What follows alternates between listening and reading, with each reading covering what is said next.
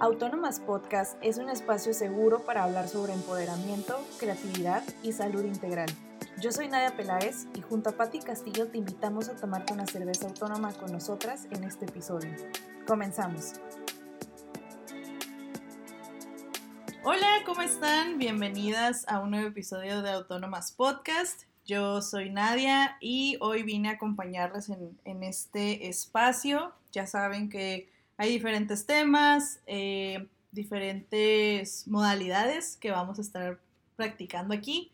Y una de esas el día de hoy creo que nos resuena mucho en el tema de la transformación, eh, primero de adentro para después reflejarla afuera. Y hoy venimos a hablar un poco más sobre ese espacio donde empiezas a embellecer lo que ya estás vibrando, lo que ya estás sintiendo y lo empiezas a transformar para que se vea eh, en cómo te ves y en cómo te sientes, ¿no? Entonces, eh, hoy traemos a una súper invitada que nos va a hablar más sobre esta belleza, esta esencia, este transformar de adentro hacia afuera. Eh, Marta, ¿cómo estás? Bienvenida. Hola Nadia, hola a todos, gracias por la invitación. Muy bien, muy contenta de estar aquí. Uh, fabuloso. Pues miren, Marta ahora sí que me gustaría que ella se fuera presentando un poquito más. Eh, ella se dedica a la belleza. Cuéntanos, ¿a qué haces con esto? Bueno, eh, yo soy de aquí de Tijuana, tenemos un negocio de belleza, un emprendimiento de belleza que se llama Estudio 11, es un salón de belleza. este año cumplimos siete años eh, y nos dedicamos pues a dar servicio de belleza, ¿no? Todo, todo, lo que, todo lo que esté relacionado con la mujer y con el servicio de belleza. Fabuloso. ¿Y cómo te has ido involucrando en este tema? ¿Qué es lo que más te ha llamado la atención de esto? Pues mira, ha sido un proceso complicado eh, desde el punto en el que yo no me dedicaba a la belleza, yo no sabía nada de belleza. Yo estudié negocios internacionales y como cualquier o la mayoría de las personas que estudian negocio, pues tiene la idea o el plan o el sueño de tener un negocio, pero realmente nunca supe de qué lo quería tener. Cuando yo iba, obviamente yo me hacía los servicios, eh, simplemente pensaba, eso es un buen negocio y ya, ¿no? Sin números, meramente empírico. Entonces, realmente fue una oportunidad, las cosas se fueron acomodando y abrí un negocio, un salón de belleza sin tener nada, sin saber nada. Y sobre la marcha, sobre el proceso, pues he ido aprendiendo y ahorita ya sé hacer todo. Me hice estilista, fue al revés, ¿no? Normalmente es un estilista que quiere abrir un salón. En mi caso fue al, fue al revés. Pero algo que es muy común en mi vida, yo casi siempre empiezo al revés. Siempre hago las cosas más difíciles al principio y luego me voy como a lo más sencillo no sé si es bueno o es malo, pero digo, cada quien tiene sus procesos. Ahora sí que es la forma en la que te funciona a ti. Sí. ¿Y cómo te has dado cuenta de esa transformación? Que llegan las mujeres aquí y dicen, no sé, ve, ¿qué, ¿qué, significa cada una de las cosas que hacemos, no? Porque todas sabemos que tenemos que ir a cortarnos el cabello, tenemos que ir a hacernos las uñas, si viene algo especial, pero ¿qué significa cada uno de esos? ¿Qué hay detrás? Mira, siempre, siempre hay algo detrás y es lo que yo les digo siempre al equipo. No es nada más bien hacerse el cabello, vienen a hacerse las uñas. Yo trato esto desde un proceso interno, como lo mencionaste. Al final somos psicólogas, somos simplemente a veces quieres sentirte apapachado porque no necesitas ir a pintarte el cabello, realmente no es una necesidad, si no te lo pintas no pasa nada, ¿no? No es como como algo básico, como la comida, etcétera, ¿no? Simplemente es, es un artículo de lujo para, podría ser para algunas personas. Para mí sí es una necesidad básica. ¿Por qué? Porque es una conexión contigo misma. Yo creo que venirte a dar esa hora y a mí me pasa, aunque yo me dedico a esto, hay días en los que estoy meses sin hacerme las uñas o depilarme, por ejemplo, para mí depilarme este, la cara es como, y me lo hago y siento que bajé 10 kilos, ¿no? O sea, siento que ya hice algo por mí. Entonces yo me he dado cuenta en estos siete años Digo, y también desde un, desde un proceso personal, ¿no? Que si tú no estás bien, nada está bien. Si tú no te sientas bien, nada te va a quedar bien. ¿No? Cuando hay artistas que salen con el outfit más ridículo o el peinado horrible, pero se sienten preciosas y si se sienten preciosas, eso lo demuestran. Y a mí me ha pasado, ha venido gente que no les guste el maquillaje y está bien, pero yo sé que no tiene que ver conmigo ni con mi trabajo, sino que nada de lo que le haga le va a gustar porque ella no se gusta. Y es algo que he aprendido con el tiempo, que es darle confianza al cliente, ¿no? Darle esa seguridad, porque vienen aquí por un tema de seguridad, un tema de confianza, un tema de sentirse mejor con, con ellas mismas. Eh, mi propuesta de belleza siempre es una belleza natural, orgánica, o sea, no es la idea de que, ay, qué perra te ves, sino, digo, respeto mucho el trabajo que, que las personas que hacen eso, pero creo que la perra sigue siendo algo externo, o sea, sigue siendo algo de afuera, no realmente cómo te sientes contigo. Sí, sí, es cierto, porque pues, ah, o sea, llegamos a confundir esa parte, ¿no? De que, ah, sí, ya vine, pero pues puede llegar a ser solamente una máscara y vuelves a tu lugar y no estás cómoda con lo que sientes y con lo que ves. Entonces, ¿cómo, cómo le hacen para que las personas que llegan aquí sientan como pues que están trabajando con ellas mismas, con esa seguridad? ¿O tú crees que atraes ese tipo de personas? ¿Cómo lo has visto en este tiempo? Definitivamente sí lo atraes. Otro punto pues sigue siendo un, un negocio público, ¿verdad? No sabes quién te va a llegar. Eh, mucho tu estado mental o emocional, sí, claro que atraes ese tipo de, clientes, pero también otra parte es pues la gente que te llega simplemente. Eh, el primer paso yo creo es saber qué es lo que espera la gente, o sea, cuál es la expectativa del cliente. Y lo más común es traerte una foto de Pinterest cuando es una anglosajona en el lado del cabello o en el, en el maquillaje, ¿no? Me traen un ojo almendrado, verde, perfecto piel súper clara y bueno, con todo respeto, pues son morenitas, ojo triste, no puedes hacerlo, o sea, no hay forma. No, son Yalitsias Aparices queriendo ser Charlize Theron y yo amo a Yalitzia, ¿eh? se me hace que ha logrado cosas increíbles. Aparte, me tocó verla en un BeautyCon hace dos años y es una mujer impresionante, o sea, la energía que tiene, bueno, es buenísima, pero a lo que voy es que ya sabe quién es, de dónde viene, está orgullosa de dónde viene y va replicando un mensaje de aceptación. Y es muy congruente, ¿no? Ajá, exacto. Y así está en Vogue con sus zapatos, creo que, creo que la, ha hecho porque es congruente y la gente se la ha comprado. Pero pues si vienen a hacer algo que no van a hacer, o sea, no les va a gustar y pues va a pasar lo mismo que tú dices, ¿no? Es la máscara. O sea, van a llegar y te quitas la máscara y, y tampoco te vas a sentir bien y ni te van a gustar las fotos, ¿no? claro. Completamente. Y o sea, hablando de, tu proceso en el que dices, ok, he hecho las cosas al revés, he estado como de lo más difícil a lo que me, se me hace más sencillo. Pero, o sea, ¿tú cómo te sientes al estar dentro de un negocio así, de belleza? Mira, fíjate que obviamente esto es parte de mi proceso también. Me acuerdo que la primera vez que tomé coaching, me dijo la persona que, eh, con la que fui, que le mando un saludo, Dania, me dijo, estás en el negocio... Saludos. estás en el negocio más femenino que existe cuando eres la persona más masculina. O sea, yo no había, yo no había cachado eso, ¿no? Wow. Entonces, o sea, fue como un descubrimiento mío de, oye, yo también tengo que trabajar como esa parte femenina, ¿no? Porque realmente, pues dime cuál es el negocio más femenino, claro, o sea, las uñas, el cabello, todo lo que tenga que ver con belleza. eh, en cuanto a mi proceso personal de irme de lo más grande a lo más pequeño, digo, no considero que sea lo más grande, pero sí fue muy arriesgado. O sea, sí fue muy arriesgado aventarte a hacer algo que no conoces, que no sabes nomás porque piensas, ¿no? Y pues, obviamente, pues lo que te dan en la escuela no te sirve de nada. Así que yo les digo, no estoy en contra de que no estudien, porque sí, estudia, la escuela te abre puertas y te da una base, pero no, la escuela no te dice, o sea, la, escuela realmente no te enseña a resolver problemas. ¿No? Y conozco gente que tiene doctorado y sigue ahí en su silla todos los días con su lonche y es feliz y se vale, pero no significa que sean buenos resolviendo cosas. Entonces, no, nunca hice ni un estudio de mercado, nada, nada. Yo nada más dije, bueno, es un buen negocio.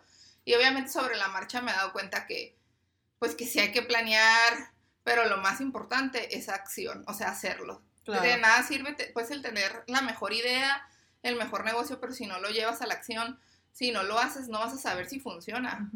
Exactamente.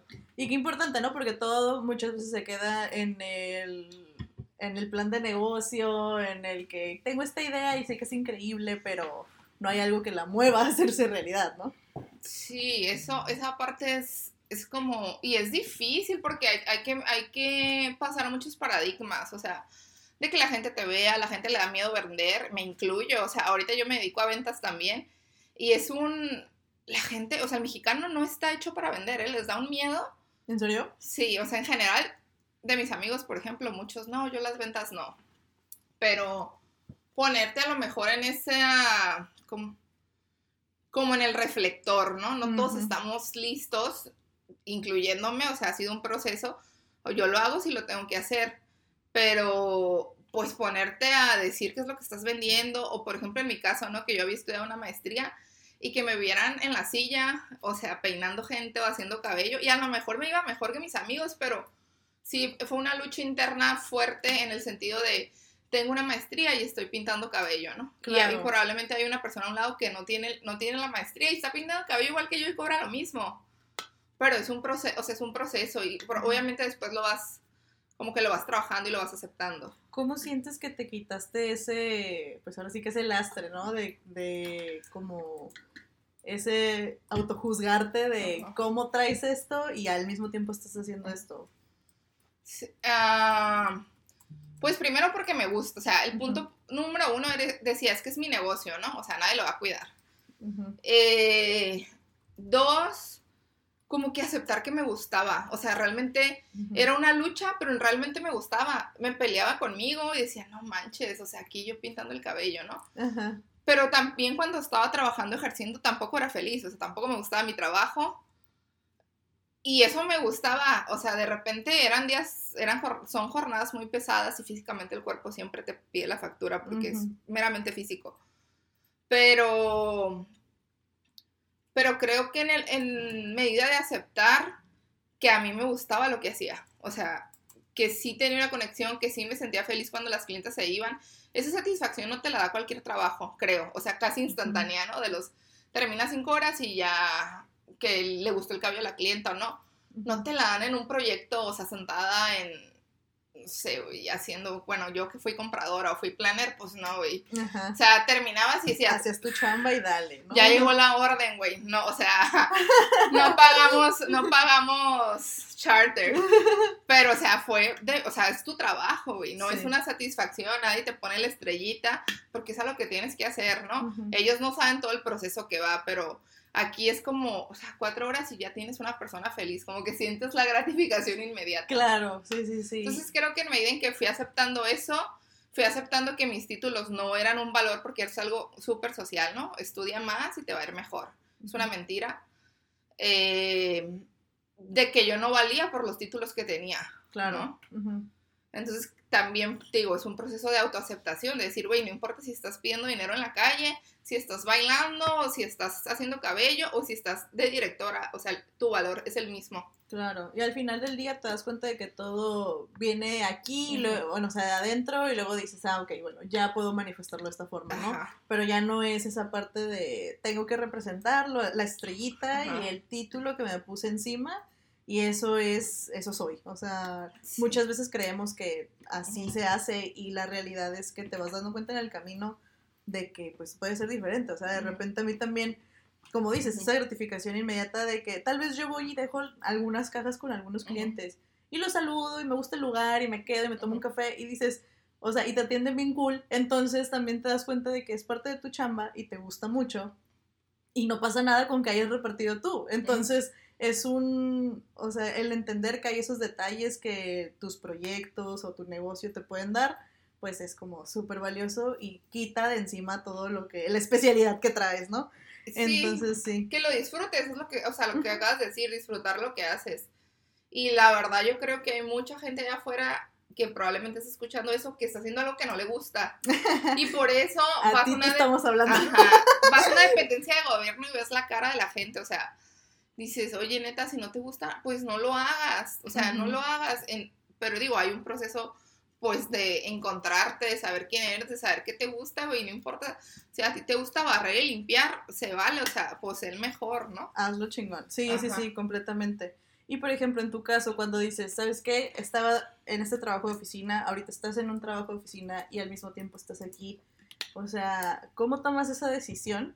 Y y, o sea, ¿qué les aconsejas, no? Porque mucha gente cree que nada más es como, ya emprendí, solamente mi emprendimiento es lo que tengo que hacer, aunque me esté muriendo de hambre porque todavía no da, ¿no? Entonces, ¿cómo tomas esa decisión tú? Mira, aquí es, es conciencia. Yo te digo, tenía esa lucha, esa lucha de me gusta, no me gusta. Eh, bueno, de me pongo a ser estilista, no. Creo que es poner los pies en la tierra y saber realmente dónde estás parado. O sea, a ver, y yo soy muy numérica, o sea, mi maestría es en finanzas, entonces me encantan los números. Entonces, a mí siempre me ha valido, güey, salir en la tela. Hay estilistas o hay dueños de negocios que su meta es que la gente los conozca y, se, y está bien si está dentro de tu meta. La mía no, la mía es hacer dinero. Yo lo único que quería es hacer dinero. Incluso yo le decía a mi coach, güey, si me tengo que parar de cabeza y tengo que hacer un video, yo lo hago, no hay problema. Si tú me dices que eso me lleva al éxito, a la meta que tengo va.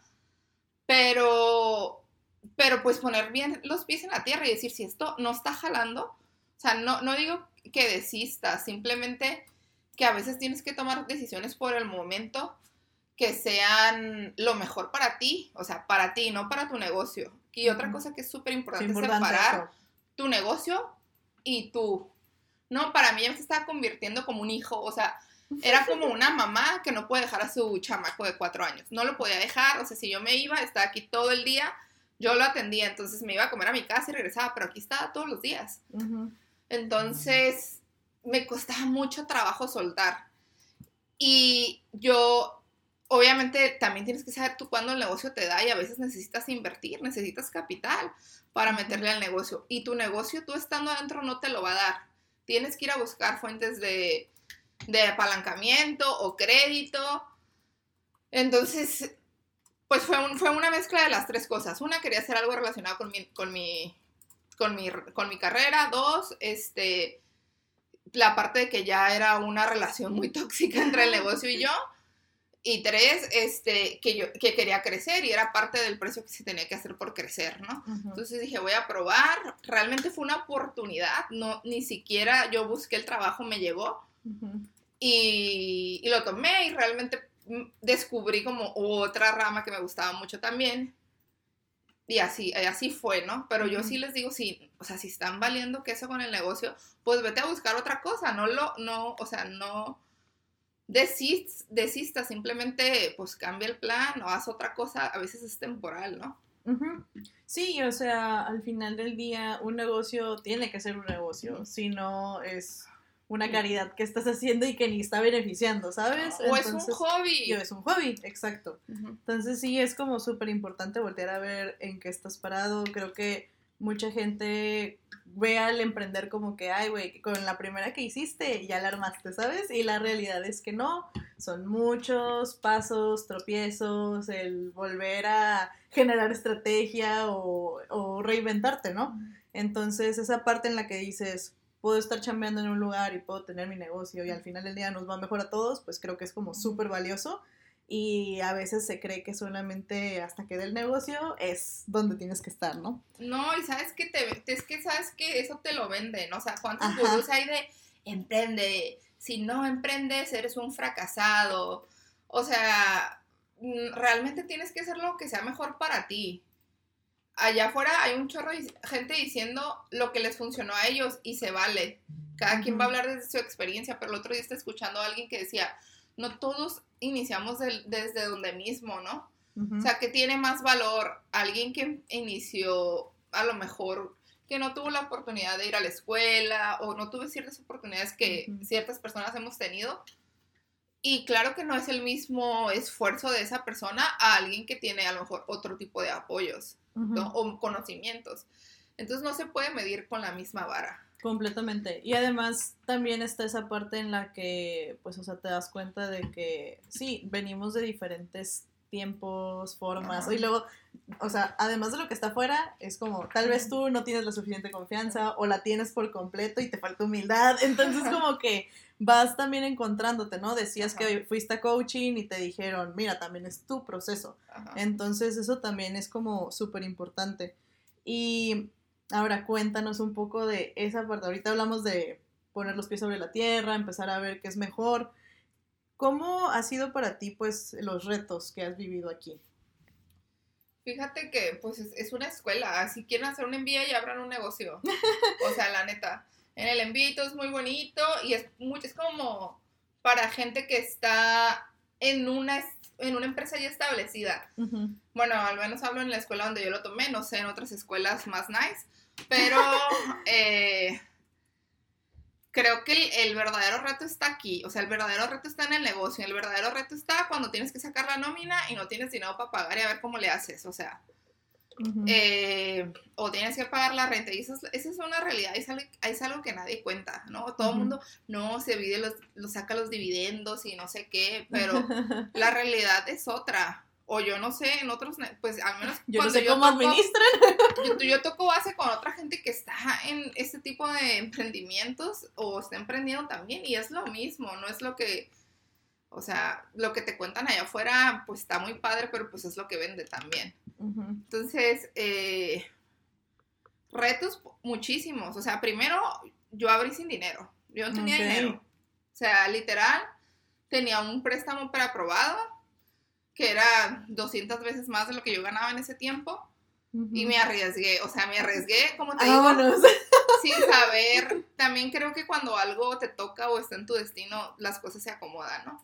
Entonces, sin dinero, sin saber que, a qué me estaba metiendo, porque pues como te digo, yo no conocía el negocio, nomás creía que era un buen negocio. Ese como que fue el primero. Cuando me dieron el dinero, hice una negociación, ahora que lo pienso muy mala, pero bueno, la hice. Y me quedé con el, con el local porque fue un traspaso. Eh, otro fue la gente. El reto de la gente en este negocio es muy complicado. Yo he trabajado, yo había sido gerente de otros negocios y sí eran complicados, pero aquí es un tema muy especial, es un tema técnico, es un tema de arte, es un tema de ego, entonces se mezcla todo y para mí ha sido, o ha sido complicado, o sea, ha sido complicado como, como pasar ese proceso eh, de confianza también, ¿no? De que das, tú crees que das todo, quieres tratar a los empleados como tus amigos y pues no son tus amigos, ¿no? O sea, y cuando menos piensas te van a dar la puñalada en la espalda y Ujú. no soy la única, conozco mucha gente que está en esto y le ha pasado. Entonces, como poder marcar esa línea, ¿no? O estás en esa utopía de, ay, trata bien a todo el mundo. O sea, no tiene que ver con no tratarlos con respeto, sino, sino aprender a poner límites, Ujú. que es algo que yo creo que nunca lo dejamos de trabajar, siempre estamos en eso aprendiendo a, a poner límites, pero en esto es, es como, digo, a veces yo digo, se quieren poner en tu lugar y yo cuando se pongan en tu lugar y paguen una renta y paguen agua y luz, entonces pudieran decirte, pero antes no te pueden decir cómo vas a llevar tu negocio. Y es algo que, que algunos perfiles de este tipo de negocio quieren venirte a decir cómo lo vas a llevar. Y digo, oye, cuando tú abres el tuyo, tú vienes y pones tus reglas y haces lo que tú quieres, ¿no? Entonces, ese es el segundo tema, ¿no? Un día que el hecho que a mí me llevó a aprender fue que un día llegué y yo ya no tenía empleados. Y fue cuando Ajá. dije, güey, pues, ¿Qué? pues, ¿qué hago? Y, o sea, o sea, ¿Cómo eso te te- levantas de eso, sabes? Sí. O sea, es pregunta. Güey, yo te lo juro que lloré como si hubiera visto a mi novio en la cama con otra. Así de que lloraba y decía, porque era gente que yo había confiado mucho en ella, que los había llevado a mi casa, los había llevado a eventos familiares, ese nivel de confianza, ¿no? Claro.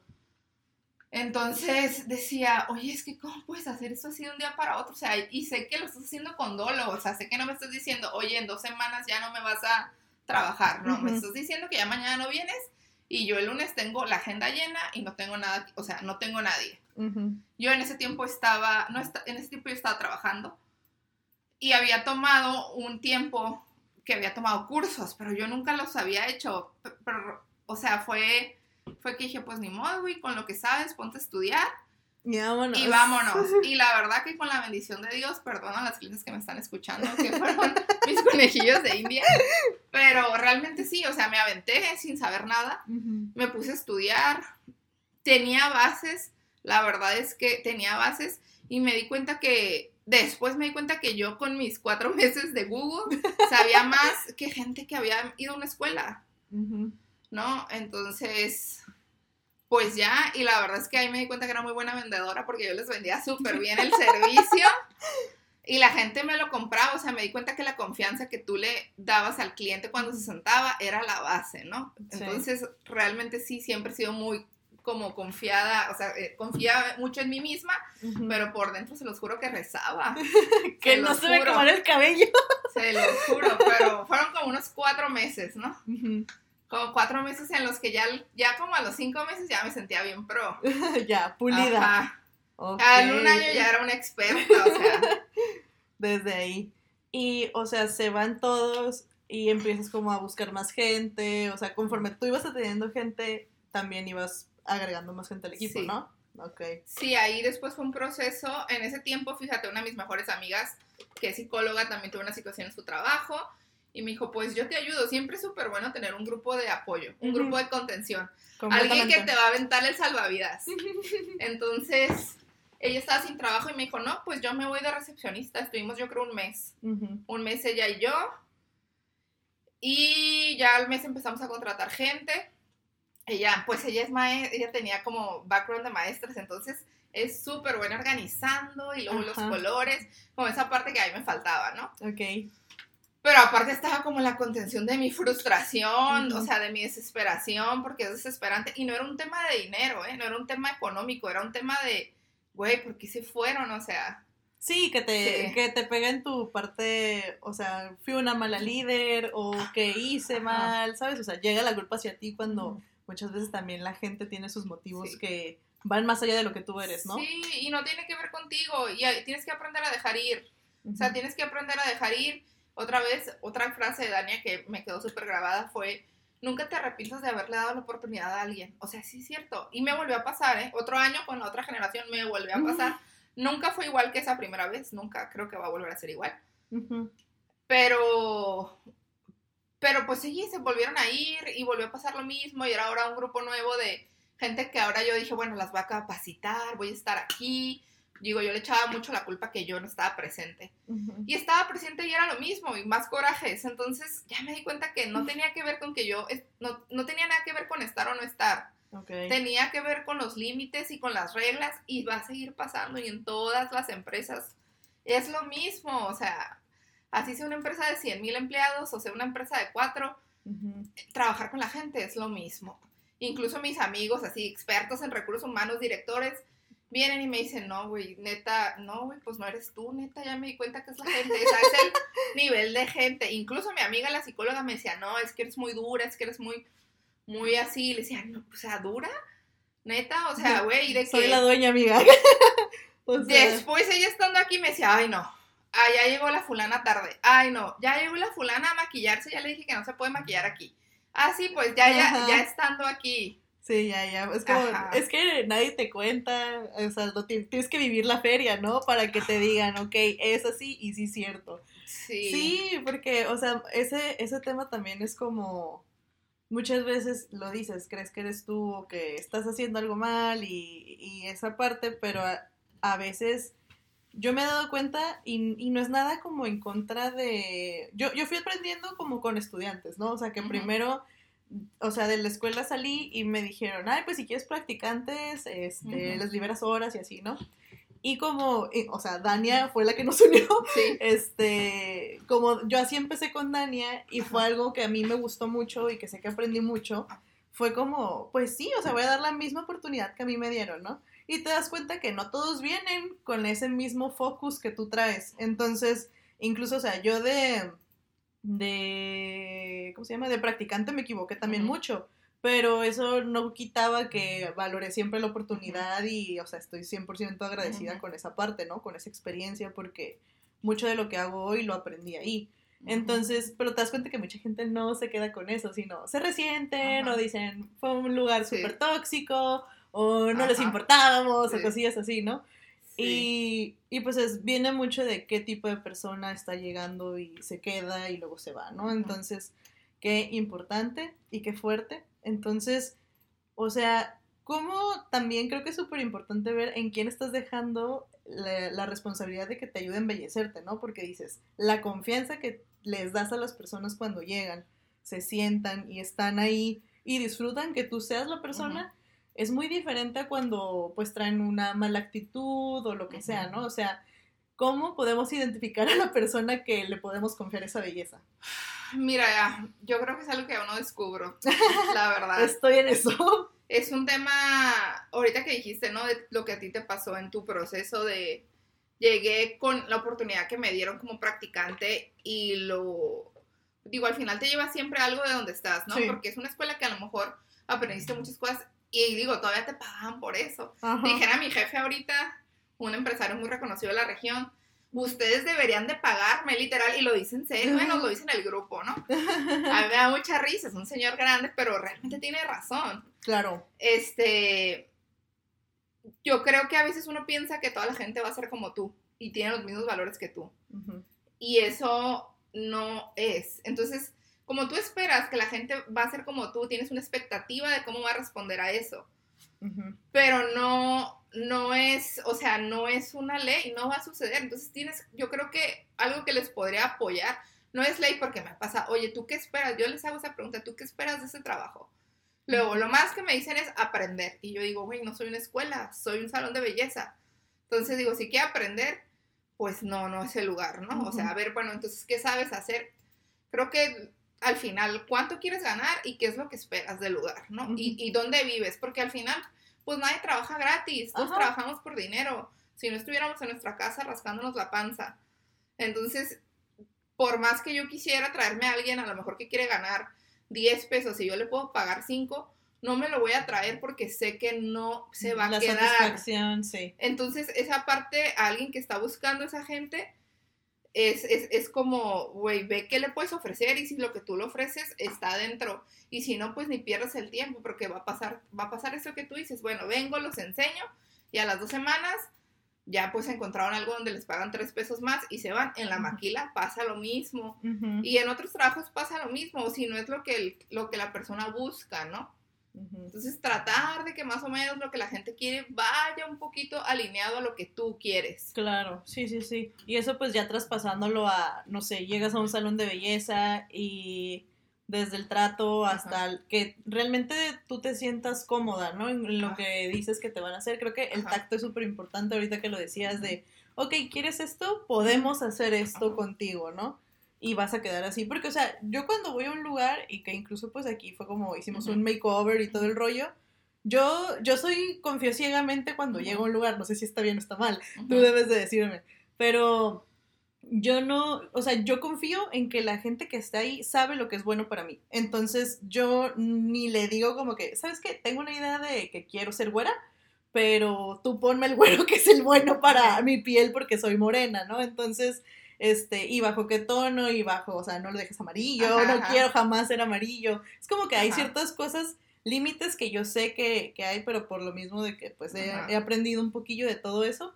Pero yo llego al lugar y así he, he ido con asesores de imagen, he ido con personas que te hacen la ceja, lo- o sea, yo siempre confío ciegamente porque ellos son los buenos, ¿no? O sea, entonces, Y ¿eso está bien? es- Eso es buenísimo. Digo, ojalá todas las clientas fueran así, pero también entiendo que hay gente que ya trae miedo y es como vienen de una mala experiencia. Sí. Eh, sí entiendo que la gente no sabe, digo, es que es como una línea muy delgada. Pero a ti yo te pregunto, de esas veces que has que- confiado, si ha salido 10 de 10 o... Yo normalmente sí, eh, pero o sea, a veces me queda el de, a deber el trabajo a largo plazo. O sea, es lo único que yo diría, Ajá. no. En el momento quedó bien, los Sí. primeros dos meses quedó bien, no sé, me pasó con Sí. mi ceja, ¿no? Me hice el microblading de que, o sea, con la mejor persona, así, Ajá. top de las recomendaciones, y se me cayó al mes, mes y medio, y dije como, sí estaba chido al principio, pero no lo amé.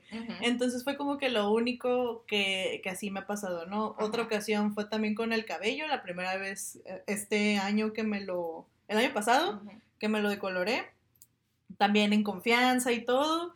Y dije, pues está bien porque es la primera vez que lo traigo así, yo no sabía cómo debía ser, ¿no? Hasta que llegué a otro lugar y me dijeron, hermana, esto no salió bien, Ajá. vamos, me dijo, traes todo trozado el cabello, necesitamos arreglarlo, meterle todo para que se recupere y luego ya darle, ¿no? Pero siento que, o sea, tienes que también tomar en cuenta eso, no siempre debe de pasar así. Me considero una persona que cuando no me gusta cómo quedó, en ese momento lo digo y Ujú. cámbiamelo, pero, pero pues doy como que ese beneficio de la duda, ¿no? Entonces, que no sé si sea como bueno, que nos sugerirías tú cuando lleguemos a un lugar a hacer algo por nosotros, ¿no? Sí, yo creo que es nuestra ética y responsabilidad como estilista decirle al cliente qué va a pasar. No tienes todas las respuestas porque yo les digo a los clientes, eso es como una operación, o sea, cuando un médico va a ir a abrir a alguien, no sabe qué se va a encontrar adentro. Esto es lo mismo, con toda tu experiencia y con lo que sabes y haces la prueba y todo, tú puedes tener una idea, pero me ha pasado que ves a una güerita y ahorita me la va a decolorar en friega y le va a quedar súper bien y no pasa, ¿eh? Mm, pocas veces, pero sí, o, o te mienten, ¿no? Te dicen que no trae nada, cuando decoloras, pues ahí ves el tinte negro. Entonces, eh, ahorita aquí resultados a largo plazo, estos, yo siempre digo, la belleza es como te peinas, te bañas, al otro día va y tu peinado, o sea, es Ah, claro. algo de mantenimiento. La gente tiene que estar consciente que, que si sale de aquí, tiene que darle mantenimiento a su cabello sí o sí. O sea, no. O sea, al menos si lo quiere tener como el Pinterest que nos lo trae bien precioso. Y esa Sí. es la realidad. O sea, no va a durar. O sea, se vienen, quieren que uno haga todo en una sesión o en un proceso. Y no es así, es algo de todos los días, es algo de por lo menos una vez al mes que tienes que estar aquí si vas a entrar en un proceso de color. Yo les pregunto mucho cuál es su estilo de vida. O sea, si tienen cinco hijos, trabajan y Ujú. se quieren hacer súper rubias, o sea, honestamente, ni les quiero hacer la maldad. Yo la neta por Claro. cobrarles, no, no, digo, claro, es un negocio, pero ¿para qué le voy a cobrar? Si sé que no, no le va a gustar o no le va a quedar bien o ni siquiera se lo va a poder mantener, no les hago la maldad y les digo, ¿sabes qué? Yo no te recomiendo esto. Nunca les digo al cliente que no, o sea, si tú quieres, va, pero esto es lo que va a pasar. Incluso yo tengo protocolos para que eso no suceda y sigue sucediendo, ¿eh? Ok. Porque la ¿Cómo gente, que? porque la gente escucha lo que quiere, Ok. o sea, lo que le conviene. Sí, sí, sí. O sea, me no me pasó a mí, me le pasó a una de mis chicas. Es, oye, traes el cabello una- en un proceso de decoloración lo más alto que existe, ¿no? Entonces, bueno, te lo voy a hacer. La verdad, el trabajo está muy bien hecho. Simplemente ella quería como el contorno y oscurecer un poco. Yo vine y ya se lo corregí. Todo se puede. Tengan confianza que todo se puede corregir. Ok. Pero. Pero sí se le dijo, sí se le avisó, se le tuvo que hacer un trabajo especial porque pues hay que cuidar mucho el cabello, no puedes sobreprocesar si no lo rompes. Ujú. Entonces la gente siempre sabe, cuando ya traes un rubio muy así, sabes que tienes que cuidarte el cabello, que no, tra- no traes la calidad para hacértelo, o sea, no eres candidata, ¿no? Como yo siempre digo, es como cuando te operas, Ujú. eres candidata, no eres candidata. Un cirujano te va a hacer firmar si te mueves y no es su responsabilidad. Es lo mismo aquí, uno puede hacer todo y hace las preguntas y la gente te miente, no te dice la verdad, eh, tiene expectativas muy altas, que es lo mismo, ¿no? Oye, o sea, ¿sabes qué? No, no va a ser, o sea, no te va a quedar ese rubio que me traes del Instagram porque, para empezar, tiene Photoshop, o sea, todas las fotos de Instagram tienen Photoshop. Sí, Dos, sí. tiene que ver mucho la luz de la cámara. Tres, este, pues es una rubia, que, que es una rubia, su pigmentación con una, un colorante no tan alto, pues le va a agarrar a la primera. Y pues en un tono que del que trae normalmente la mayoría de las latinas, no va a agarrar. Ahorita acabas de decir algo súper importante. Yo no quiero amarillo. Esas 11 de cada 10 me dicen, no lo quiero amarillo ni naranja. El rubio es amarillo. O Ah, sea, güey, ¿de dónde sale el rubio? El rubio es amarillo. Amarillo. Tiene que ser amarillo. Ajá. O sea, no hay forma que no sea amarillo porque Sí, es sí, la sí. base del color. Tú lo puedes dar el tono que tú quieres y lo Ah. tienes que mantener, pero el rubio siempre va a ser amarillo. Eso es, eso es algo como bien base. No, pues un rubio en amarillo no puedo hacértelo. O sea, Sí, sí, porque sí. no existe. Sí, Mejor sí, te sí. hago un rojo, ¿no? Ujú. Ok, qué importante, porque eso no nos lo explican, ¿sabes? Ajá. Es como que, ok, nada más no quiero que, porque dices eso que es como súper real, Ajá. encontrar, ser honestos con cuál es nuestro estilo de vida es súper clave para tener esa belleza, bueno, para poder lucir esa belleza Ajá. que todos tenemos, ¿no? Porque si vienes en ese, o sea, ahorita mencionas el cabello de que no puedes mantenerlo porque tienes una agenda muy ocupada, ok, pero también pasa eso con el mink en las pestañas, con el microblading, con la ceja, las uñas, o sea, toda esa parte, eh, yo me acuerdo cuando mi mamá me decía como, no me duran las uñas porque la hago trastes todos los días, ¿sabes? Y es como que, oye, sí es cierto. Y, aún- y entonces tuvo que encontrar como una persona que se la sellara y ella ya sabe que ella Ajá. tiene que cambiarse las uñas cada tres semanas Ajá. Y luego se las deja como una temporada descansar y todo, ¿no? Entonces tener ese tipo de hábitos y hacerte bien consciente de qué es lo que haces todos los días y que algunas cosas sí las vas a mantener y otras no, es como súper fundamental para que sí puedan, bueno, explotar esa belleza que tienes, ¿no? O sea, Tú hablas mucho de la esencia, que nuestra esencia es la belleza. ¿Cómo, cómo se lo explicarías a la gente para que pueda comprenderlo un poquito más? Pues mira, primero saber quién eres, o sea, quién eres y qué quieres proyectar, eso es algo súper importante. Yo tomé cursos de moda y belleza en México cuando me quería dedicar a esto y al final pues la vida me llevó a otro, a otro ramo, al final pues sí, me dedico a la belleza. Ujú, Pero, ¿qué quieres proyectar? ¿Para qué te alcanza? Y no hablo económicamente nada más, o sea, güey, si tú empiezas a estudiar a las 6 de la mañana y terminas a las 10 de la noche, güey, pues hazte el castaño, o sea, nomás Ujú. cúbrete la cana y ya, o sea, no pasa nada, ¿no? Yo, por ejemplo, ahorita tenía, mi temporada de trabajo es marzo, septiembre, pues primero puse castaño, dije, porque yo sé que no me puedo, sé que no me voy a poder estar seis horas, ni me voy a matizar, entonces pues voy y me lo pinto castaño para traerlo, pues un poquito decente, ¿no? Sí, sí, sí. Entonces, eh, saber realmente quién eres, qué quieres proyectar con tu look, porque tu forma, o sea, aunque la gente diga que, el- que, que banal eres con la imagen, como te ven, te tratan. Y esa es una realidad. Sí. O sea, pues estamos en un cuerpo físico, tenemos una imagen y ese es el cuerpo, la cara y el cabello que, no, que Dios nos dio, no nos lo vamos a poder cambiar, al menos que nos operemos y sí se puede, pero tú sabes cuánto le quieres invertir. O sea, tú sabes cuánto tienes que, o sea, qué es lo que quieres cambiar. Todo se puede, pero pues voy a lo mismo, esa parte de conexión de, güey, aunque te pongas el pelo súper rubio y quieras ser como Andy Benavides, oye, neta, neta, pues no, o sea, ubícate, tienes que, o sea, tienes que estar, tienes que saber quién eres. Por ahí hay una asesora ahí que yo sigo mucho, me da mucha risa porque es súper segura, pero la veo con las cosas de marca y así, yo dije, híjole, o sea, neta, aunque la mona se vista de seda, Mona, Mona se queda. Sí, sí, es sí. algo que tú tienes que ver, y yo no digo que no pueda, porque ha sido muy exitosa en muchas cosas, pero pues hija, se- consíguete un asesor de imagen que realmente pues saque lo mejor de ti realmente, Claro. ¿no? No por pagarte, no por cobrarte, o sea, no por cobrarte te diga, ah, ok, ya te sientes que ya te, te ves súper bien. ¿no? Y aparte todavía se pone a criticar a la gente que no se peina, o sea, dice, oye, no manches. Congruencia. Sí, ¿sabes? no, ella sí anda muy arreglada, pero su arreglo no está de acuerdo ni a lo que proyecta, digo, a lo que vende, pero pero tienes que conectar esa parte, o sea, tienes que conectar esa parte que si andes en chanclas, en tenis, con el cabello, tú te sientas bien. Sí, sí, sí, sí. O sea, ¿qué es, qué es la parte, por ejemplo, yo que tengo las pestañas para abajo, mira, para mí algo de mi seguridad, yo puedo andar sin maquillaje, puedo andar sin nada, pero me tengo que rizar las pestañas. Este es como mi, ya rizándome las pestañas puedo andar con los pelos para afuera, pero es como cada quien debe tener como su algo. Sí, sí, sí, claro. ¿No? Es como, conmigo Ajá. es el lipstick, de que yo sé que eso lo tengo que traer sí o sí, y ya cambia todo en mí. Entonces, o el aretito, lo que Sí. sea, ¿no? Pero qué, qué importante esto porque, o sea, esa congruencia de quién somos, qué hacemos y que pues vaya de la mano con lo que proyectamos está súper bien. O sea, yo sé, me daba risa esta semana, de hecho, porque también estaba como, yo soy un estilo natural, un poco creativo, ¿no? Entonces, eh, esta semana para mí fue como que tenía juntas de, o sea, de ir con clientes al corporativo y tenía juntas de ir a un restaurante a conocer Ajá. al dueño para darles una degustación, ¿no?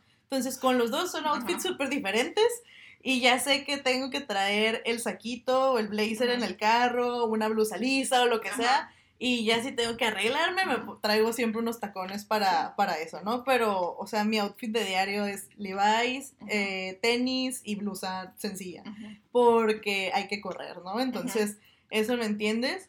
Y, y ya, entonces creo que pues me, yo me voy como con mucho de que sí, cierto, acepta qué estilo traes para que puedas ahora sí que proyectar quién eres y lo que hay dentro de ti, ¿no? y cómo te sientes. ¿eh? Eso es una súper importante. O sea, es que pues no, no te sientes a gusto, no te sientes bien, no, te no tienes ganas.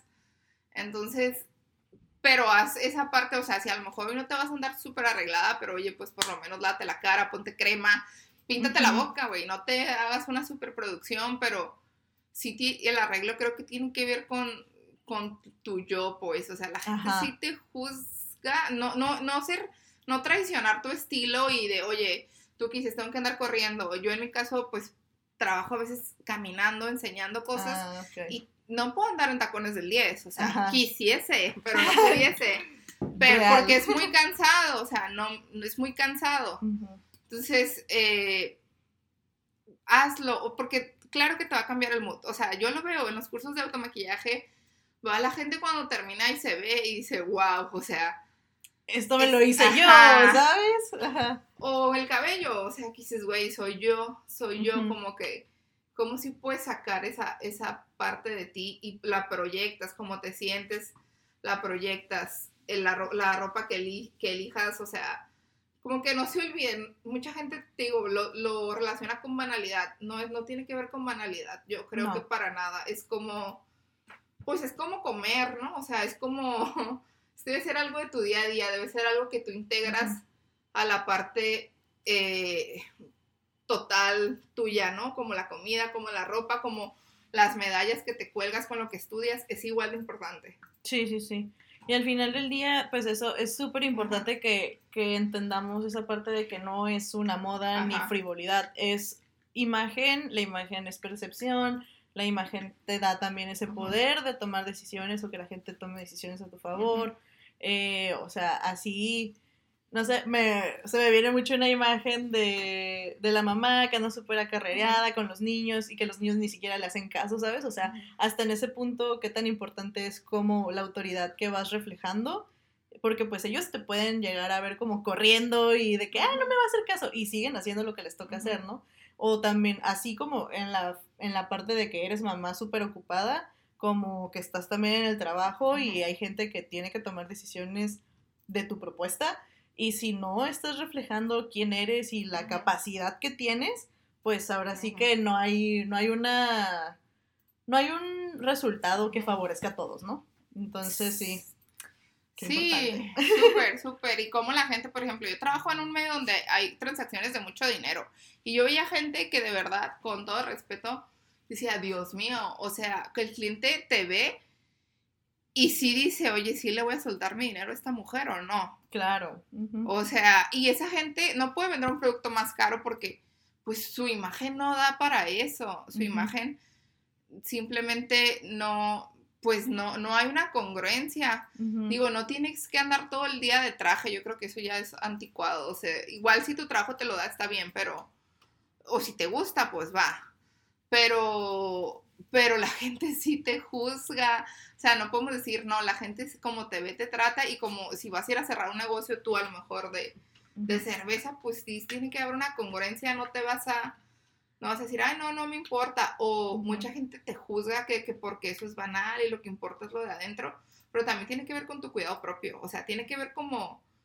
Tú eres contigo, tú, o sea, tú puedes decir, oye, si ni siquiera tiene tiempo de ella, ¿tú crees que va a tener tiempo para dedicarle a ese proyecto nuevo o dedicarle a esto o, ponerle atención a mi negocio, ¿sí me explico? O sea, la verdad es que sí tiene que ver, sí tiene que ver, o, y tan solo hay una estadística, las bonitas, sí o no siempre, y, no me van a dejar mentir aquí los que son godines, contratan a la bonita o a la que está o a la que se ve bien.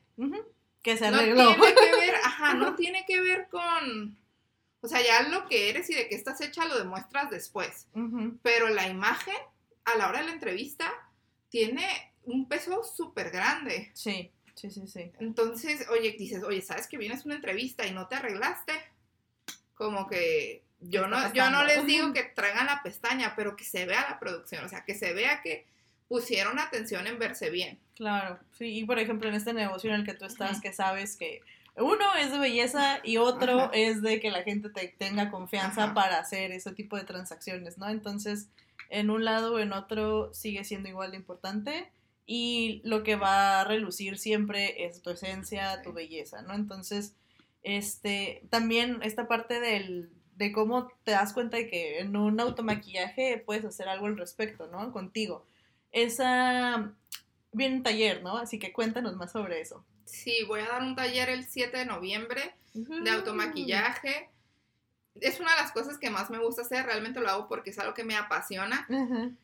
Eh, por ver el resultado de la gente, ¿no? O sea, me encanta, mi taller no es para maquillistas, mi taller es para alguien que no sabe agarrar una brocha y a ti te ha pasado, ¿no? me imagino que dices, güey, no sé nada, pero cuando ese poquito que sabes, lo sacas o lo expresas, te das cuenta que hay gente que de verdad no sabe nada, o sea, que ya tienes un conocimiento sobre eso. Sí. Entonces, es un taller hecho para gente que no sabe ni papa del maquillaje que tiene un chorro de producto, no sabe cómo usarlo y está, son, son muy poquitas, trato que sea poquitas personas para hacerlo personalizado.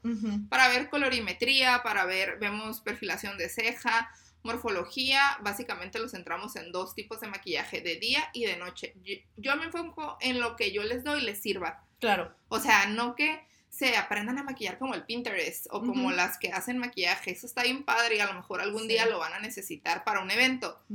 Pero para que puedan maquillarse en la posada, alguien, o sea, una vez me tocó una alumna que me dijo, no, es que tengo muchas posadas y pues mejor me vine al curso. me voy a gastar mil pesos por maquillaje, pues mejor pago el curso y ya, ¿no? Sí, sí, sí. Claro. Entonces, o yo les digo, prefiero gastarlo en producto. A mí me ha pasado antes de dedicarme a esto que no me gustaba cómo me maquillaban. Me maquillaban como travesti. Y yo decía, puta, de por sí estoy grandota y me maquillan como travesti, van a pensar que soy hombre, güey. Entonces, o muy cargado y pues está muy chiquita de edad. O sea, neta, yo veo las fotos de mis 15 años, parezco novia, no parezco de 15 años. Ok. Entonces, como cuando tú sabes, te das cuenta y dije, no, güey, pues sí, o sea, me maquillaron, parecía novia, literal. Entonces, como que puedes arreglar o puedes como sacar, saber qué te gusta, saber qué te queda. Ya cuando lo ven, este, sí, sí ves mucha diferencia en en la gente, traen muchas ideas, ¿no? Algo que me dicen muchísimo en el curso es, es que tengo cara redonda, no más porque son gorditas, creen que tienen cara redonda. Y yo les dije, eso no tiene nada que ver. O sea, si tienes sobrepeso o no, no tiene nada que ver con la morfología de tu rostro. Y es algo que la gente no sabe, se compra la idea de que tengo sobrepeso y tengo, y tengo cara redonda. Sí, sí, sí, sí. Y pues eso vamos a venir a desmentirlo. Así que está súper bien. ¿Qué más tienes planeado para noviembre, además del taller? Pues mira, voy en el Benfim, vamos a aventar súper eh, promoción de tratamientos para que se preparen para toda la quemazón que se van a hacer en diciembre. para las posadas. Para las posadas. Eh, tenemos el curso y también estamos preparando el séptimo aniversario de Estudio 11. Entonces, que es algo que ya traemos ahí en mente, pero básicamente pues es eso. Y pues aquí estamos esperándolos a todos. Gracias por darnos la oportunidad. Ya saben, ¿no? Pues, o sea, eh, Estudio 11 está en Otay, está en la Plaza Unisur, ¿se llama? Sí, Plaza Unisur. Plaza Unisur y está en contraesquina de la UABC para que cachen dónde está. Entonces, eh, pues está como está en una super ubicación para todos los que vienen saliendo de trabajar, los que suben a hacer ciertas cosas. Ya saben que aquí pueden encontrar su estudio y que los van a ahora sí que buscar que, que tengan ese, pues ahora sí que se resalte esa esencia a través de su belleza, ¿no?